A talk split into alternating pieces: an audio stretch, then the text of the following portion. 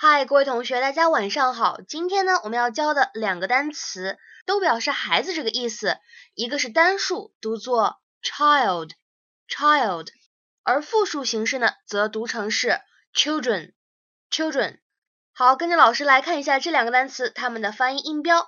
首先，我们来看一下单数形式，一个孩子应该是 one child。那么在这个单数当中呢，字母 i 它发的是双元音。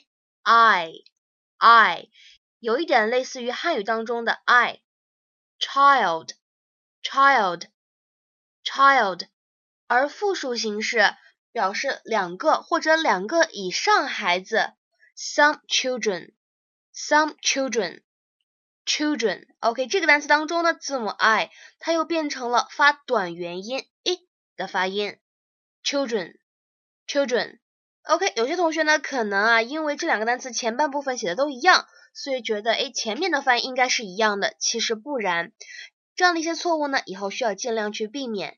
今天的作业呢，就希望同学们回复一下音频，朗读一下这两个单词，child 和 children 就可以了。欢迎各位同学提交录音和我一起互动哦。